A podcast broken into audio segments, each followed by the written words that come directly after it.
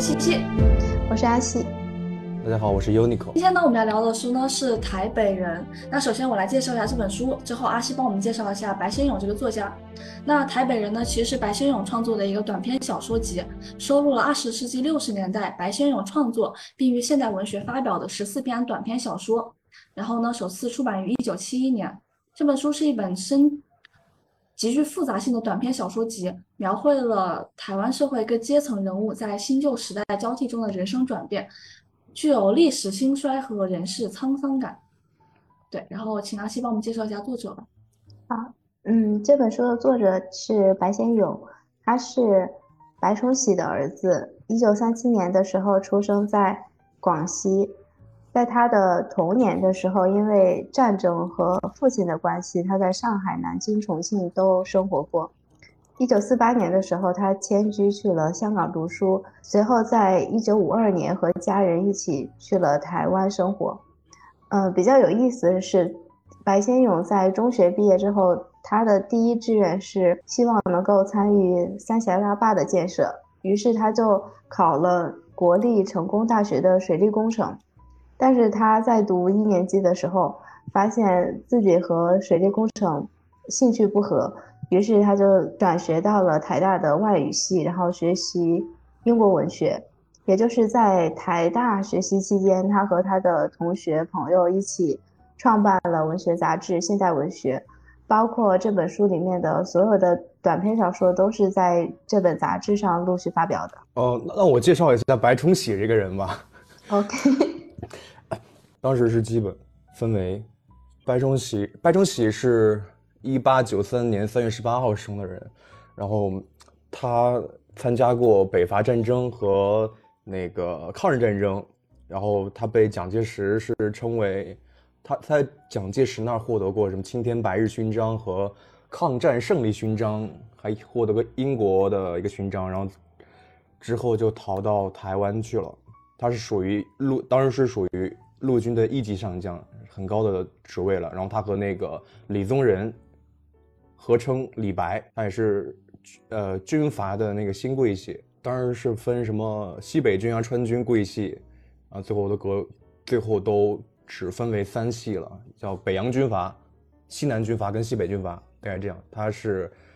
那个北洋军阀里面的一个头号挺大的人物。嗯，然后我们分别分享一下自己最喜欢的故事和我们最喜欢的段落。那我最喜欢的故事，那我就先抛砖引玉吧。然后其实是《孤恋花》。这个故事很符合我会喜欢的调性。首先是两，它其实是两个女生互相救赎的一个一个一个故事，就是主人公是我嘛，然后是我和娟娟的故事。那我和娟娟其实都是一个算是陪酒女吧。然后我第一次见到娟娟是这么描写的：娟娟立在房间的一角，她穿着一件黑色的绸子缎子旗袍，披着一件小白褂子，一头垂肩的长发，腰肢扎的还有一捻。然后包括他去描写娟娟的一个眼睛。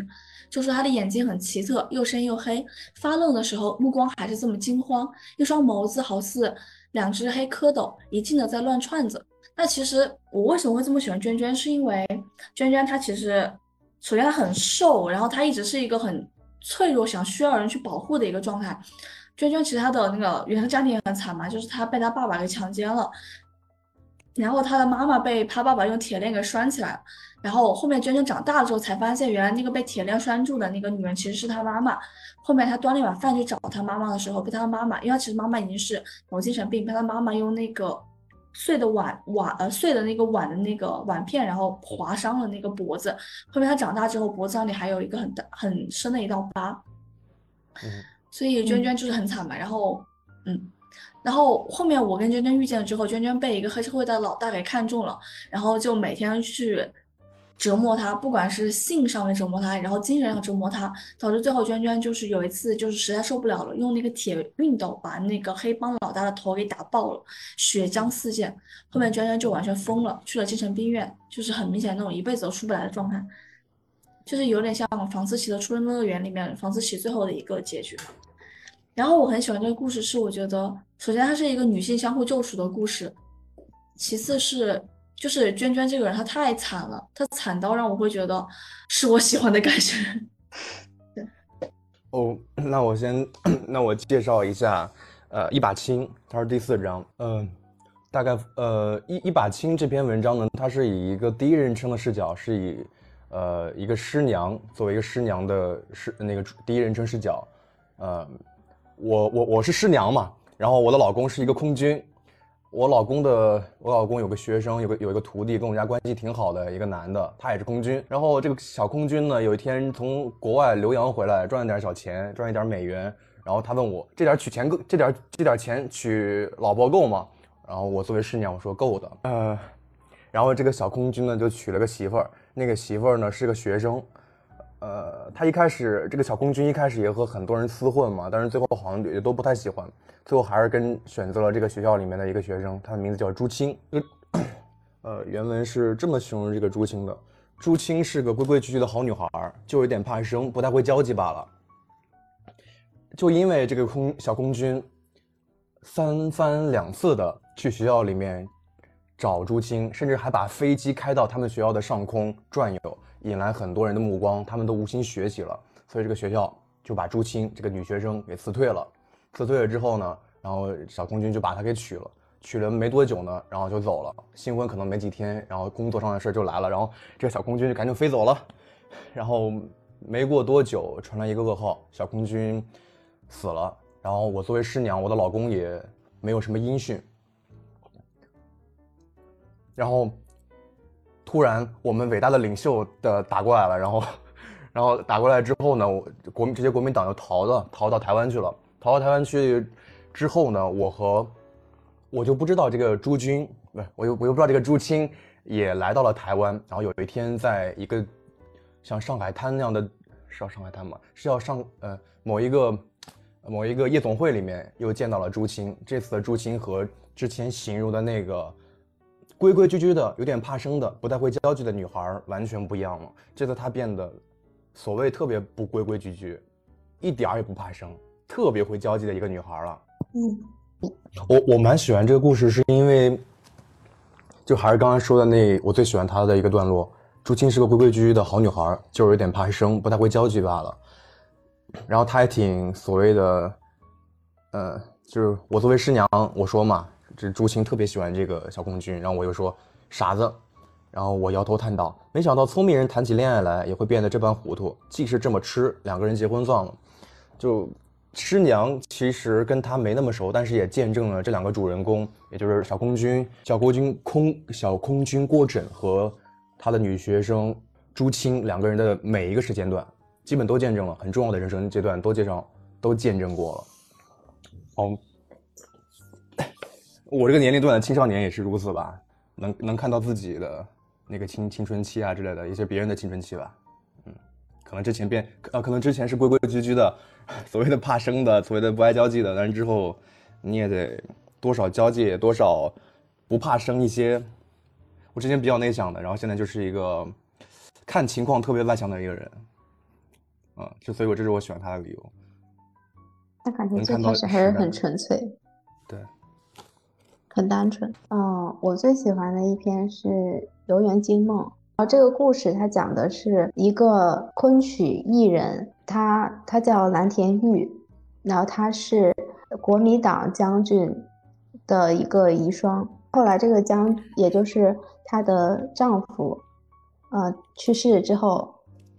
她呃去这时候已经过了很多年了嘛，她去。应邀参加在台湾的应邀参加窦公馆的那个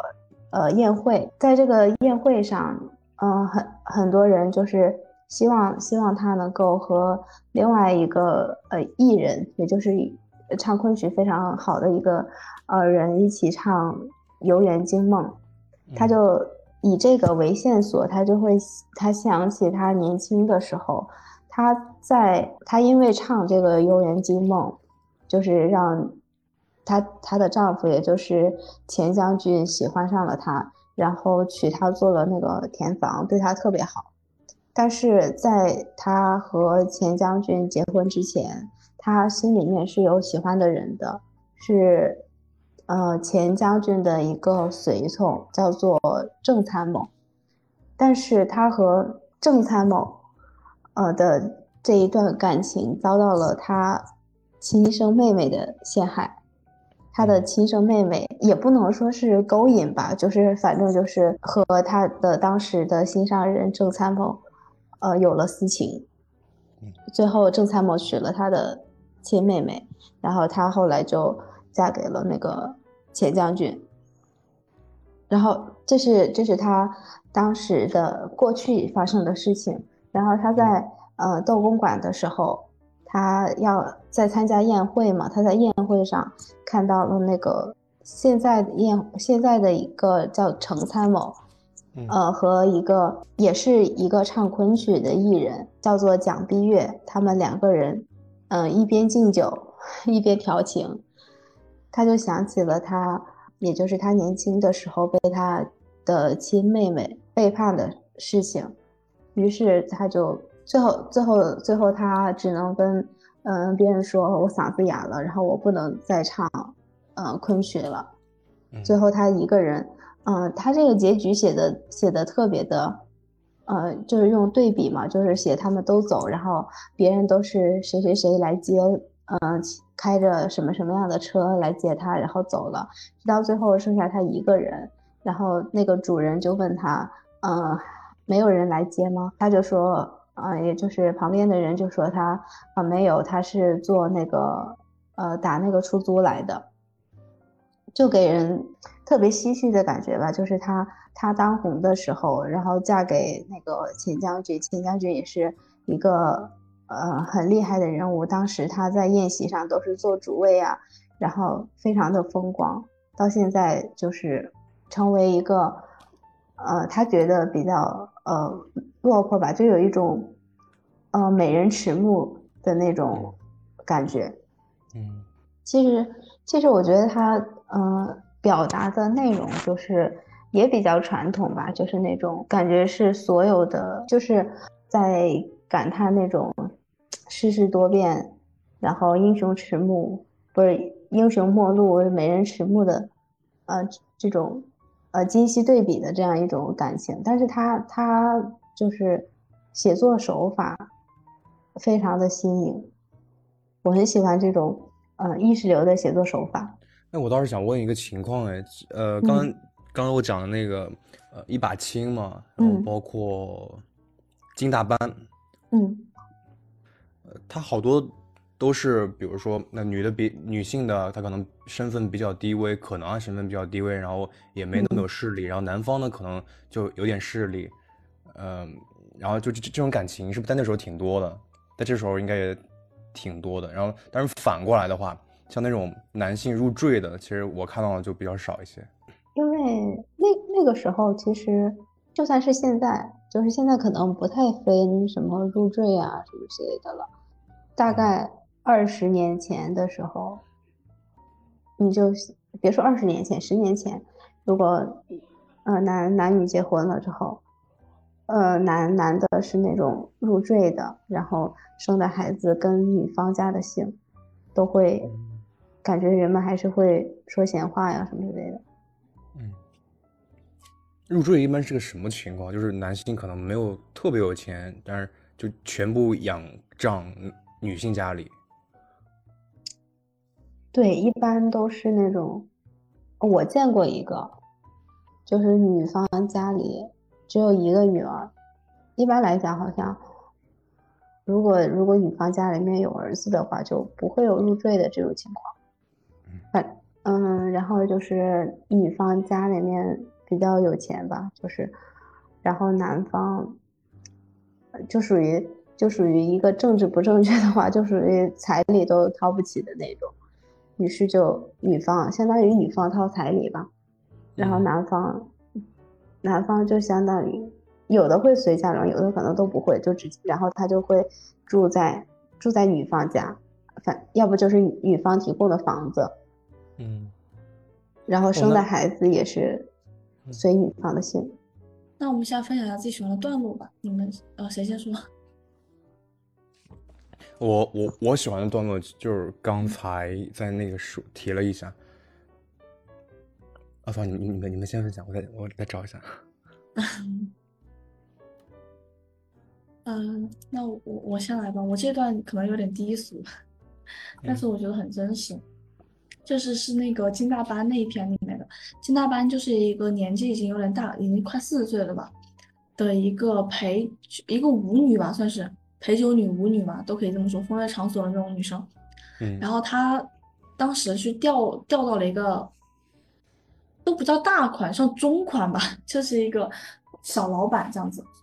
嗯然后他为了就是要那个小老板娶她嘛，就是所以他跟那个小老板约会的时候，就要把自己打扮的特别的好，特别的，就是能，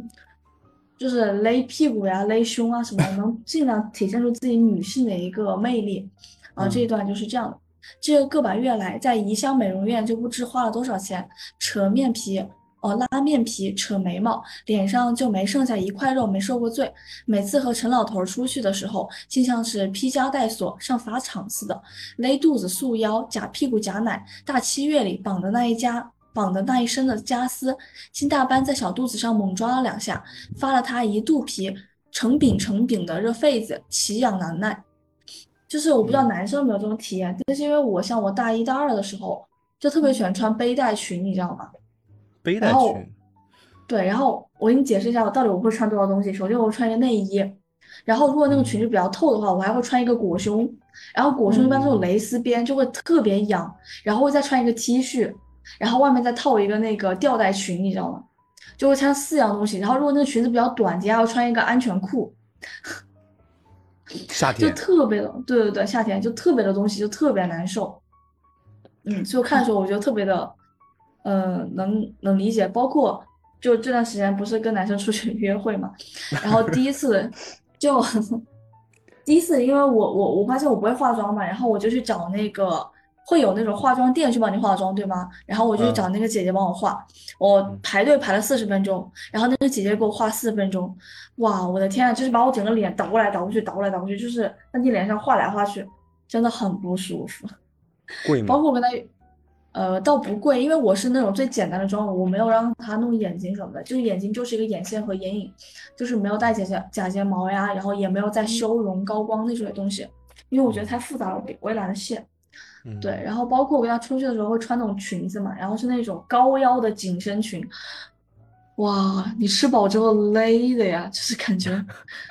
巨难受。然后包括我之前我有一个朋友，他是会夏天穿那种束腰，你知道吧？就是哪怕是穿嗯 T 恤，他也要穿束腰，他觉得自己有小肚子。哇，你知道夏天穿束腰有多难受、多热、多闷吗？对，所以我看到这段话就觉得，哦，姐妹们，我们好痛苦。嗯，那我再顺便把哎第二段分享啊，你说。哎，那那那你为什么就不按照自己的想法？就我我我就不要穿这种特别让我觉得难受的衣服，我就要穿我那个比较舒服的衣服，为什么不带这种去呢？哦，我现在是了呀。我之前可能还会，就是如果不化妆，我可能还会跟他道歉，我说、哦、不好意思，今天就是有点素颜了。其实我平时百分之九十九的时间都是素颜，只是跟他出去都会化妆。然后刚开始出去的时候会觉得说我还为他道歉，现在我就是我就素颜啊，你不爽就闭嘴，然后就 T 恤加牛仔裤了，现在就很舒服了。就只是刚开始的时候，可能要体现一下自己的女性魅力吧。你当时心里是这么想的吗？就是展现自己的女性魅力。对啊，我就这么想的，我还跟他说呢。哦，那他有哦没有我倒不是好好打扮之类的？男生不太存在，我洗头算吗？他 因为他其实，因为其实我反正我身边的男生没有说化妆什么，就是一般就是干干净净、清清爽爽都已经很难得了。整理个头发啊什么之类的。对对对，然后皮肤稍微好一点，然后衣服再干净一点，鞋子再刷一下，就已经算是非常难得了。嗯，无论这个嗯社会对男性有多欢迎。所以七七还是那种感觉，我要嗯展现女性魅力的那种。但我但我当时，我觉得我当时完全就是被洗脑了，也不是说被洗脑，就是我我也不是说我出去我就要展现我魅力啊什么之类的，是我嗯。感觉我潜意识里就是嗯。不自觉的就觉得我出去就应该穿好看一点，然后我要挑那种就是展现我身材的衣服，然后出去就要化妆，就要洗头，就要就是你你就要呃，感觉女生就出门就应该要要把自己打扮得很漂亮，然后很很好看那种，所以你就要在出门之前，而且那个时候不是嗯、呃经常会有一些视频啊什么之类的，会教你你应该怎么打扮，然后女孩子应该怎么怎么样，然后各种身材的女孩子，我就觉得那段时间就是我会收藏非常多的那种什么比如发型小技巧，啊，对，剪刘海和卷那个刘海都是那个时候学会的技能。还有还有什么？比如说你要判断你是什么身材，然后你什么啊，身材又梨穿，形还是什么直 H 那种？对对对，然后你要穿什么样的衣服才合适，甚至包括说你要搭什么样的，嗯、那个耳钉呀、什么之类的，然后根据你的哦脸型来搭，然后还有就是你要调什么样的，啊、什么颜色的口红啊，或者说什么颜色的指甲呀之类的那种，我就觉得那个时候好像就是全，呃，那也是那种网红带货，然后美妆博主崛起的几年吧。就是好像整个整个的网络都在告诉女孩子，而且它有一种女孩子有自己漂亮的自由的这种向下兼容自由的宣扬。啊，我我很讨我我发现我最近很讨厌的一句话就是化妆是对别人的礼貌。那我觉得那所有的男生都不礼貌啊，这在放什么屁呀、就是很生气耶。我我我我我我想问，就是一些那个穿那个什么，呃，比较精致打扮的男生，比较精致打扮的男生说说一说一句话，就是我我是那种，啊、我我我会有围巾，我我会有啊、大概围巾吧，然后帽不同的帽子，然后一些就这个。哦，对不起，有点刻薄了。那包括就是上衣啊，我可能夏天也会穿长袖长裤那种，呃，所谓比较正装嘛，我还给给给他打个打个领带，一般都是见人，但是我我是持着一个体面一点的去的，不是是什么，呃，相当于那些可能不打不这么打扮的男生，可能就好好一些，所谓精致一些。你有粉底吗？你有散粉吗？你有好多种不同颜色的口红吗？还有很多不同颜色的眼影，你有卷发棒吗？就是，嗯，我觉得不一样在哪儿，就是说，嗯，整个社会好像整个风气，它就会在宣扬一种女性你要美丽，嗯。你需要美丽，而且，呃，刚开始的时候，女权大家还会批判说女性不止美丽，但慢慢的好像现在就变成了，嗯，我。又要有文化有修养，我要女权，我同时还要美丽。对，但是我又不是为了你来美，我是为了我自己美。对，我是为了我自己美，对，现现在大家有一个那个就是要求，就是说女性我要美，但是我是为了我自己美。但是哪怕你为了自己，你都要去美，就就是他这种自由，好像好像是一种自由，对对，其实是一种向下兼容的自由，就是我可以我可以不那么漂亮，不是我可以不那么聪明，嗯，不那么有才学，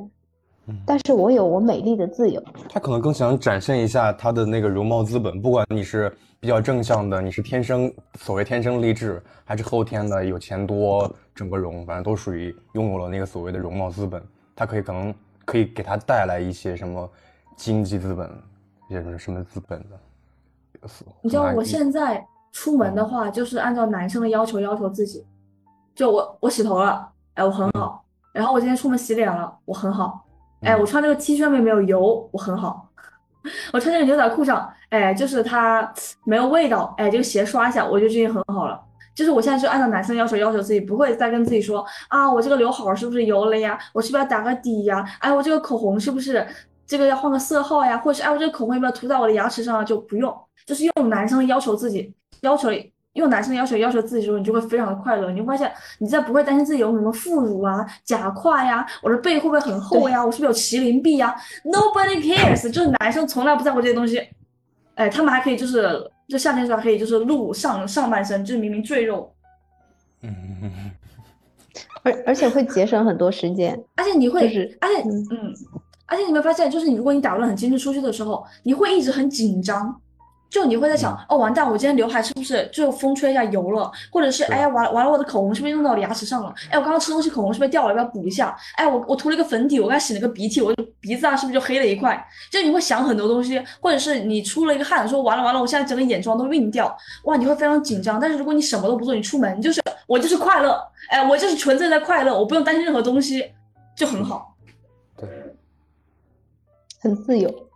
哦，真的很自由。但是你们刚刚说那种情况，其实你是我们这个台北人是算是民国的时候，但是这种情况到现在都一直有，不是，他是为了钓凯子，我又不是为了钓凯子，他是图他的钱哎。对呀、对啊，如果图钱我也可以啊。他是跟要跟 Sugar Daddy 睡觉哎。谁？哦，是不是是不是这个正这个价值观不正确？对不起。其实其实我觉得啊，就是很多人就批判那种，比如说网红，然后他们就打扮的很好看，然后去钓凯子，嗯，然后包括很多男生都会看不起，就是这种女生。其实我觉得很搞笑哎，他们就是就是他们会觉得这种这种女生怎么样，多么不在爱，巴拉巴拉。但其实他们只是在嫉妒，他们嫉妒那个女生没有在钓他们。对。等那些女生钓他的时候，他又不这么说了，然后都又会有其他男生来讲这些话了。对，你有没有发现，就最近有很多那种语言的一个污名化，就是那种对，什么现在也开始有什么飞盘员，就是说女生如果就是去运动的时候，可能穿一个那种瑜伽裤或者是 leggings，她外面没有再穿别的裤子，然后可能那个丝布的，就是丝束的形，就是形状会露出来，然后大家就会，或者是女生上半身就只穿个运动内衣，没有再穿个 T 恤，然后大家会说哦，飞盘员就是要吊凯子什么什么的，哦，那我还特别就是怀疑一件事情，就是一些男生可以露掉露上衣，然后展示身材，嗯。然后女生就在，然后女生或者女生也就穿一个什嗯。么运动文运动的那个衣服，然后也露个小肚子，然后就就会被人指指点点。但男生基本没有这种现象。啊，我很讨厌一句话，就是，嗯、之前不是有很多次的关于，呃，穿不穿内衣的那个讨论，嗯，然后男生就有一个观点，就说，呃，就讽刺嘛，就说女生说什么女生你可以露，啊、你可以骚，但不允许我，啊，那个话是怎么来说来着？啊，你可以骚，但不能我扰，这种。然后他们的观点是什么？是他们觉得，呃，看到女性不穿内衣的时候，他们就会有一种，呃，不由自主的性冲动。他们觉得这个是他们无法控制的，然后很搞笑 是吧？然后就觉得女生这种就是，呃，一边说这个，一边说哦我要有内衣自由，一边又要不允许他们，嗯、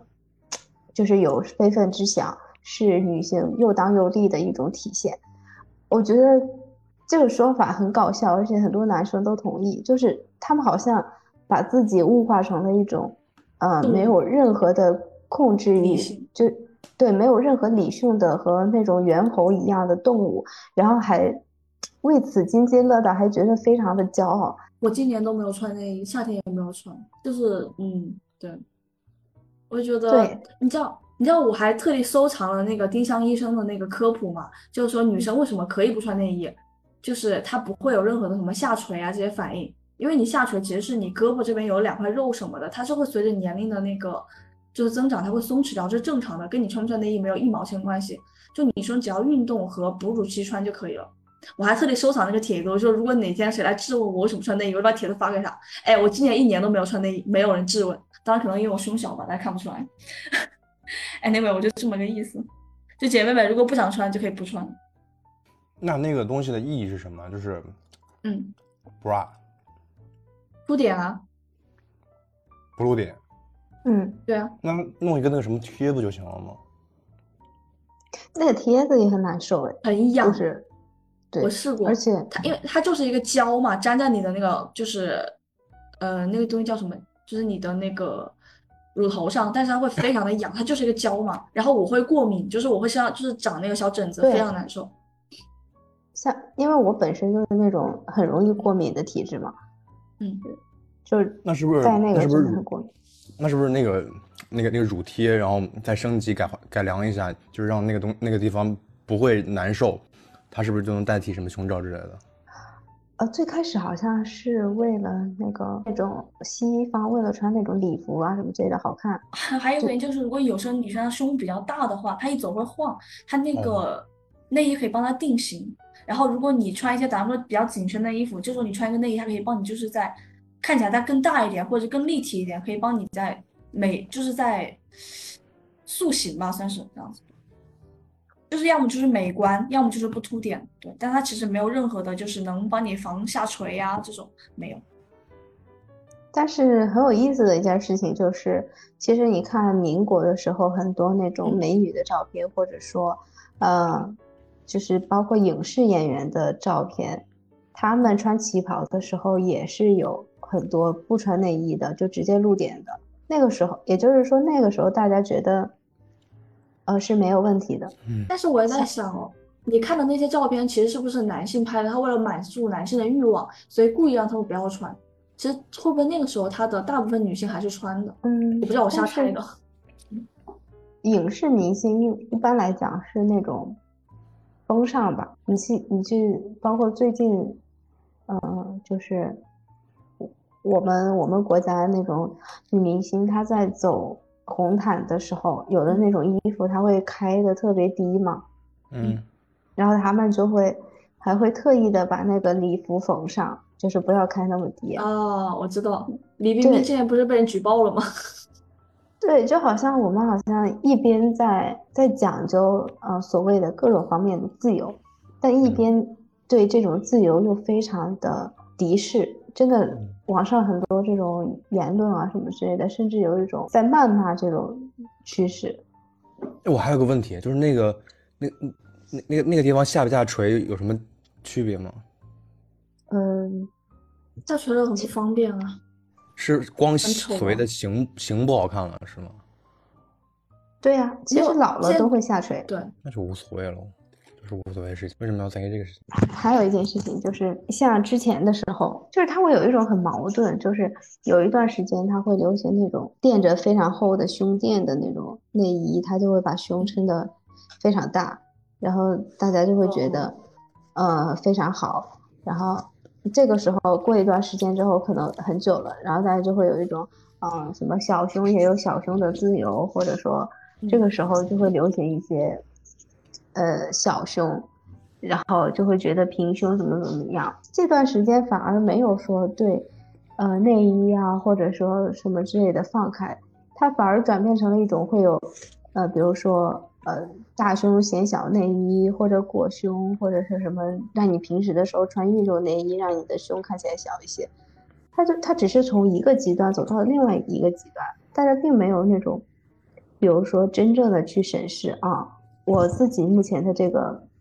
身体，我的胸是我从小就长成这样的，无论怎样，无论它是大是小或者怎样，它都是很很好的，很美丽的，它就是属于我的，就是从来都没有这样的自信，或者说。趋势，流行趋势。呃，我分享一个喜欢的段落，然后你们再分享一个吧。阿西，要不你先。好，我喜欢的也是金大班里面的。嗯，首先我讲一下这个段落之前吧，就是金大班他有一个，他他现在比较老了嘛，没有那么年轻了，然后他要和一个呃比他更老的老男人结婚，为了钱，为了后后面生活的。呃，幸福，但其实他年轻的时候，非常的不理解，并且看不起那种年纪轻轻就傍上那种老的那种老男人，然后过着那种贵妇人的那种生活，他觉得这种非常的呃没有乐趣。然后这是他，他他但他要即将要嫁给那个呃老男人之前。他和遇到了一个在舞厅里面遇到了一个十分年轻的男孩，然后他和他一起跳舞。金大班借着舞池边的柱灯，微仰着头，端详起那个年轻的男人来。他发觉，原来他竟长得眉清目秀，去青的须毛都还没长老，头上的头发梳得十分妥帖，透着一阵阵贝林的甜香。他并不敢贴近他的身体，只稍稍搂着他的腰肢，生硬地走着。走了几步，便踢到了他的高跟鞋。他惶恐地抬起头，腼腆地对着他笑，一直含糊地对他说着对不起。雪白的脸上一下子通红了起来。金大班对他笑了一下，很感兴味地瞅着他。大概只有第一次到舞场来的嫩角色才会脸红，到舞场来寻欢竟也会红脸。大概他就是爱上了会红脸的男人。然后接下来他就回忆了一下他。年轻的时候，他他的就是年轻的时候，他曾遇到过的一个男孩也，然后他和他就是发生了关系，但他他那个男孩他是一个处男，他他他发生关系之后，晚上他他面对着那个，呃，小处男，他觉得自己头一次感觉自己恋爱了，就是对那种男人的身体疯狂，然后就是这是一段回忆，然后接着他说，嗯，这个舞我不会跳了。那个年轻的年轻的男人说道，他停了下来，尴尬地望着金大班，乐队刚换了一支曲子。金大班凝望了他片刻，终于温柔地笑了起来，说道：“不要紧，这是三步，最容易。你跟着我，我来替你数拍子。”说完，他便把那个年轻的男人搂进了怀里，面腮贴近了他的耳朵，轻轻地、柔柔地数着：“一二三，一二三。”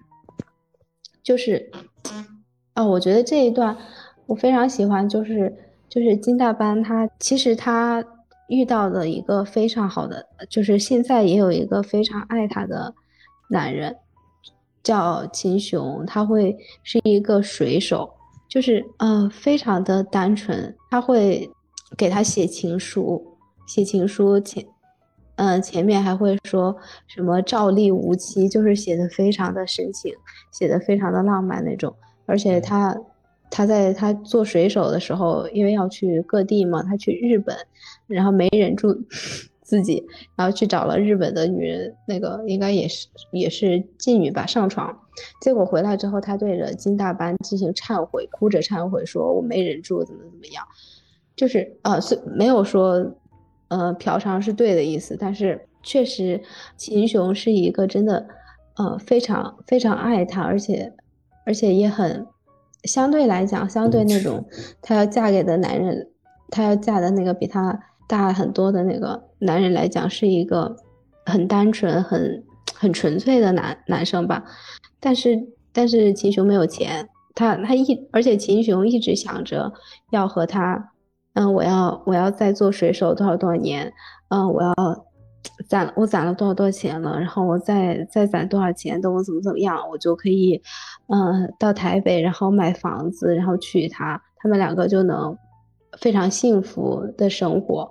但是金大班也没没有，就是直到最后也没有告诉他，他就要结婚了，他就要和那个大他很多的那个很有钱的男人结婚了，他就他。他会成为他年轻的时候最不想成为、最看不起的那种，呃，女人。感觉这一段写的特别像告别，就是他在他他，其实他年轻的时候也和一个很年轻、很稚嫩的男人跳个舞，然后他现在又遇到了一个很年轻的小男人，他好像在用这支舞告别一样。我我看那个的时候，我倒是想起来，就是 当他进大班他年轻的时候。他就像现在这个，他已经比较老了，然后这个小男小小小小男生一样。啊，那我再讲第二段吧。第二段就是让我跟我男朋友开始争论的点。OK，还是讲金大班那一段，就是他讲他第一次按他第一次在那个舞厅看到一个特别单纯、特别干净的男孩子，然后他跟他发生性关系之后。他的一个感受吧，他一向都觉得男人的身体又脏又丑又臭。他和许多男人同过床，每次他都是偏过头去，把眼睛紧紧闭上的。可是那一晚，当月如月如就是他喜欢那个特别纯粹、特别干净的男生睡熟了之后，他爬了起来，跪在床边，借着月光，痴痴地看着床上那个赤裸的男人。月光照到了清白的胸膛和纤秀和纤秀的腰肢上，他好像头一次看到了一个。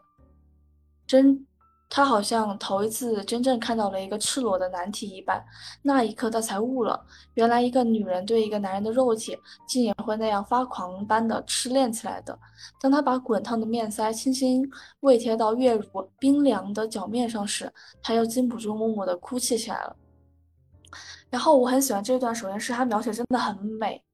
第二个是这好像是我少数见到了以男性的身体为欲望的主体的。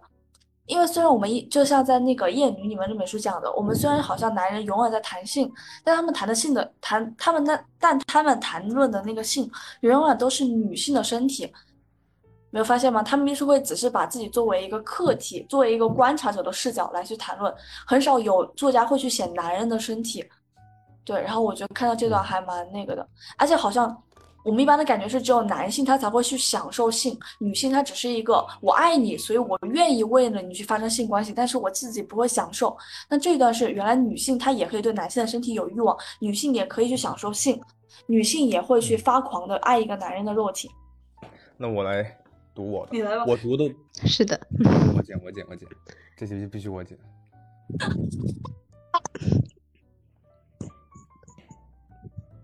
嗯，我读的是附录里面的，比较喜欢一句话，而不是嗯那几个文章里面的。嗯，附录应该是也是作者写的吧？不重要。对，嗯不重要，反正一本书里的。呃，这个人呀，他将这个人他将台北人的主题命义分为三级来讨论，即今非昔比、灵肉之争与生死之谜，大概这个分。然后我们就是那个评论家，不是作者。